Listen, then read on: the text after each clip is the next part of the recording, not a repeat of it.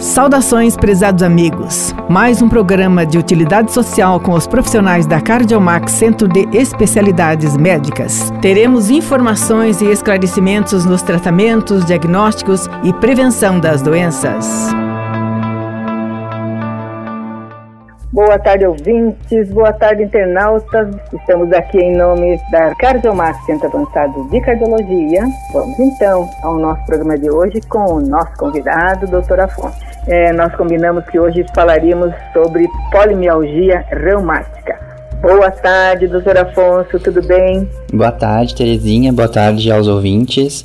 Sim, o assunto hoje é polimialgia reumática, que é um nome bastante incomum, né? Geralmente e até para pessoas... mim pronunciar, até é. para mim pronunciar foi bem difícil. Mas foi muito bem, Terezinha, é isso mesmo. É.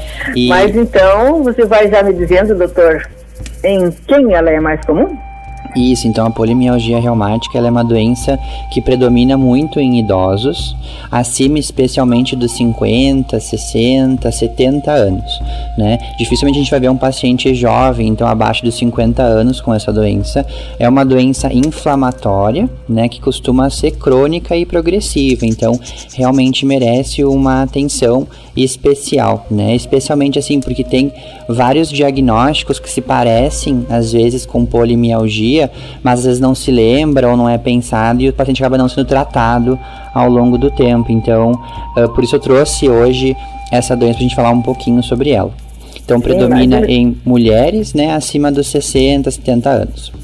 Eu ia lhe perguntar se dá mais em homens ou mulheres. Mais em mulheres, né? Mais, mais em, em mulheres. mulheres. Ah, Como tem, tem algumas doenças que a gente é, carrega para a vida, né? As mulheres. Oi, como se sofre. Mas, graças a Deus, temos os, os, os médicos aqui especiais aí para nos nos ajudar. Isso eu, mesmo. Eu tomei a, a sua palavra. Siga, doutor. Não, então, é uma doença uh, que predomina então em idosos, é uma doença inflamatória, deve ser pensada né, naqueles pacientes que têm, então, aquela senhorinha, aquele senhorzinho que acorda pela manhã muito rígido, muito travado, tem dificuldade às vezes de calçar, desculpa, de levantar e colocar uma blusa, uma camiseta, né, de levantar e, por exemplo, lavar o rosto, né, levantar os braços. Então é uma rigidez que fica em torno dos ombros, Terezinha, do ombro Opa. e do pescoço, né? Então uhum. o paciente tem muita limitação porque muitos movimentos envolvem o movimento do ombro, né? Então acorda de manhã já não consegue nem se vestir direito, né? É difícil de tomar o café, é difícil de lavar o rosto, é difícil de tomar banho e se secar, né? E isso uhum. tende a ser bem pior, então, quando o paciente acorda, essa rigidez, essa dor nessa região, então, mais dos ombros, principalmente, uh, e vai melhorando ao longo da manhã. Geralmente demora, assim, mais de uma a duas horas para o paciente sentir assim, opa, parece que destravou um pouquinho o meu movimento. Então a rigidez. Mas é bem demorado, né? É bem demorado. Né? Isso os pacientes veem é, claramente como demora muito, assim, ah, doutor, depois da metade da manhã que eu começo a ficar um pouco mais solto assim a minha junta. E pode acometer então os ombros, né? Geralmente é dos dois lados, então a gente chama na cintura escapular, que, que envolve então os dois ombros, e também uhum. na cintura pélvica, envolvendo os dois quadris. Então é comum Opa. às vezes começar nos ombros e depois começar também na, no quadril, dificultando a marcha, o levantar de uma cadeira, levantar da cama de manhã, acaba sendo uma coisa muito difícil para quem tem a doença, né? Então chama atenção essa rigidez e a dor que o uhum. paciente vai ter nesses locais, então ombros e quadril. Eventualmente. Esses seriam, esses seriam os sintomas, então, doutor? Os outros são as principais, são em dor e rigidez, então, nesses locais. Mas uhum. pode ter também dores nas articulações outras, como nas mãos, tornozelos e joelhos, especialmente, com um pouco de inchaço, né? Com artrite, que a gente fala. Então, alguns pacientes também podem ter dores em outros locais, mas o que realmente predomina são essas dores e rigidez, limitação uh, dos ombros e quadril, Terezinha a polimialgia então não causa inchaço, já, já é associado a outra pode, doença. Pode causar, pode, pode causar, Terezinha, também inchaço não é tão comum como são esses outros sintomas que eu citei, mas pode uhum. acontecer. Também é uma causa, então, de artrite, né? De uma articulação Sim. que seja esteja inchada, doendo, quente, avermelhada, né? Então, o paciente geralmente vem uh, com alguns, alguns meses de sintomas, né? Então, ele já vem com essa queixa mais arrastada, uh, bem sugestivo, né? Quando a gente tem sintomas assim, lembra bastante a polimialgia reumática, e a gente acaba confirmando através de alguns exames de sangue que mostram então que realmente tem inflamação, né, digamos assim, no sangue, nos exames de laboratório desse paciente, né? Uhum. Então vai ser mais pelo que o paciente conta, o que eu examino e esse achado de inflamação no sangue. E é importante lembrar assim que dor nos ombros, né, Terezinha e quem está ouvindo, é um sintoma muito comum, né? Então assim a gente vai ter artrose do ombro que pode dar sintomas semelhantes, alguma tendinite também que pode dar sintomas semelhantes, alguma bursite, né? Então nem é. toda dor no ombro vai ser polimialgia, né? Mas a gente tem que lembrar assim quando o paciente não responde aos tratamentos que vêm sendo feitos. Esses dias eu peguei uma, uma senhora, acho que ela tinha 85 anos mais ou menos, que vinha fazendo infiltrações no ombro uh, com outro colega e não tinha nenhuma melhora, né? Uhum. E quando a gente examinava, a gente via que não era só em um ombro, né? Eram nos dois ombros, né? Também uma rigidez no quadril, confirmou depois inflamação no sangue, então, e ela respondeu bem ao tratamento depois uh, da doença. Então, tem que pensar às vezes naqueles pacientes que tem uma dor no ombro que passa para o outro e que é mais pela manhã e que tem bastante rigidez, né? Porque uhum. o tratamento assim muda a vida dessa pessoa e geralmente Ai, é uma resposta dramática, assim, é muito rápida a resposta ao tratamento. Então essa é uma das doenças. Um, posso fazer uma pergunta no meio aí do, claro. da, da sua explicação? Uh, muitas vezes a gente faz esforço, muito esforço. Mulher, por exemplo, limpa vidro, levanta muitos braços Sim. e pode, pode, ela pode confundir isso com a doença? Com certeza, sim assim, né, a gente tem uh, outras causas bem mais comuns que polimialgia, né, de dores nos ombros, especialmente em pacientes mais jovens, né, que a gente nem uhum. pensaria nesse diagnóstico. Mas aquele idoso que começa a ficar muito rígido, muito travado pela manhã, né? Que não consegue às vezes nem uh, se vestir mais sem auxílio, né? Geralmente os pacientes notam assim, doutor, há dois meses atrás eu era normal e de repente eu comecei a não conseguir mais mexer meus braços, minhas pernas, né? E aí eles acabam vindo consultar por causa desses sintomas. Então eles conseguem perceber também a mudança que é na vida, né? Essa inflamação, essa rigidez, né?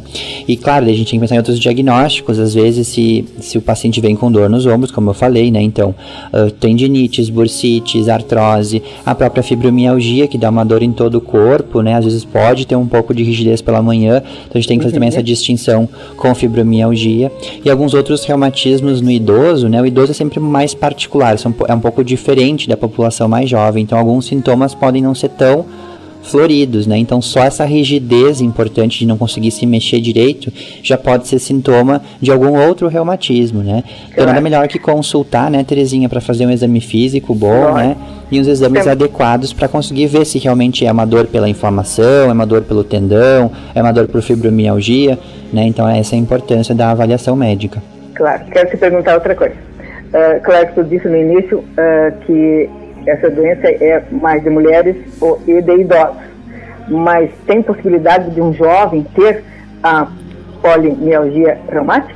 É, na, a gente costuma dizer, Terezinha, que na medicina nem nunca, nem sempre, né? Então, assim, é, é, é, porque realmente, assim, é muito particular, às vezes tem alguns casos raros que acometem, claro, pessoas mais jovens, mas uhum. não é o esperado, né? Então, assim, abaixo dos 50 anos, essa vai ser uma das últimas hipóteses diagnósticas sempre, né? Ah, mas acima dos 50, sobe já mais a suspeita, acima dos 70, mais ainda, né? Então, assim, a população realmente mais idosa que tem esse diagnóstico, né? Que pode ter esse diagnóstico. E tem alguma causa? Não, é tem, não tem assim uma causa estabelecida. Algumas uh, existem algumas relações com a parte genética, né? Então de desenvolver essa inflamação, né? Uhum. Uh, e às vezes por algumas infecções virais, né? Uhum. Até o momento assim não parece que o COVID tenha sido, né, associado à polimialgia, mas eu não duvido que eventualmente tenha alguma associação. No futuro a gente vai começar a entender um pouco mais isso, né? Porque a, é. a resposta a uma infecção viral costuma ser assim meio sistêmica em todo o organismo, né? Então pode causar alguns sintomas também que lembram, né, ou até desencadear a própria doença, Terezinha. Vamos ver depois da pandemia, né? Isso então. aí. E o tratamento? Tem cura o tratamento? Então, a doença não tem cura, né? Mas é, essa é uma das doenças em que é, o paciente fica muito feliz porque a resposta é muito rápida ao tratamento, né?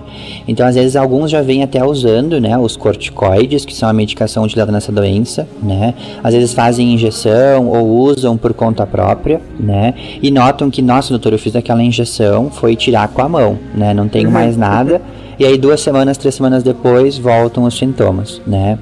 Então, assim, o tratamento é feito com corticoides mesmo, a resposta é muito rápida, mas tem que ter cuidado, né? Não é feito uma automedicação, né? Não é que agora tá ouvindo, tá, ah, eu sou rígido pela manhã, vou tomar um corticoide, né? O corticoide tem vários efeitos colaterais, né? Uh, diversos em várias partes do organismo, assim, eu vou citar alguns como aumento da pressão arterial, uh, induzir diabetes, induzir catarata, induzir osteoporose com fraturas de ossos, né? Uh, então, assim, tem que ter cuidado cuidado com essa medicação. Então, geralmente, assim, a gente usa o corticoide inicialmente, né? Se o paciente não responde ou precisa de algo mais, a gente acrescenta outros tratamentos. Mas o corticoide realmente acaba sendo o pilar, né? O passo inicial do tratamento, né? Sempre cuidando que a população idosa é mais doente já naturalmente, né, Terezinha? Então, tem doença cardíaca, às vezes tem um coração já insuficiente, né? A Camila deve falar bastante disso aqui no programa, né? A gente Sim. tem diabetes nos idosos, né? O corticoide também pode mexer até com o humor da pessoa, né? Deixar mais uhum. agitada, causar insônia. Então tudo é questão de dose, né? Dose e tempo. Então o médico, claro que vai ter o discernimento para dizer tal dose, por quanto tempo, a partir de tal data a gente vai começar a reduzir e não é um uso contínuo para sempre, tá? Isso a gente vai aos pouquinhos reduzindo conforme a doença vai ficando bem controlada, né? Uhum. Então, Pode não ter cura, mas controla absolutamente. Controla muito bem, né? Mas tem que realmente fazer um acompanhamento dessa questão Ai. pelo corticoide ser tão prejudicial, né? Quando usado de forma errada, né, Terezinha? É, todas as drogas sempre têm efeito colateral, mas tem Exatamente. uns que são piores que os outros, né? Especialmente os corticoides, né? É isso aí, com certeza. Doutora, suas conclusões então a respeito da polimialgia? Então eu lembro da polimialgia uh, ah, para vocês, assim, daquele paciente que é mais idoso e que está acordando cada vez mais endurecido, rígido, né, não consegue fazer suas coisinhas que faziam antes, né, que nota um declínio assim funcional bem importante, né?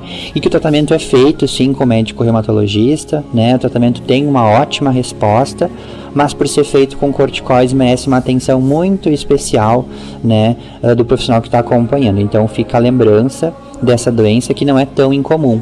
Tá? Realmente tem aparecido bastante casos no consultório, uhum. certo? Obrigada, doutor. Muito obrigado pela, pelo convite, Teresa. A gente se vê daqui uns dias de novo. Um abraço. Isso aí. Um abraço, até lá. Você pode nos acompanhar também em nossas mídias sociais: Facebook Max Cardiomax, Instagram arroba Cardiomax 2020, YouTube Cardiomax MD, Twitter arroba Cardiomax 3 e TikTok Max Cardiomax.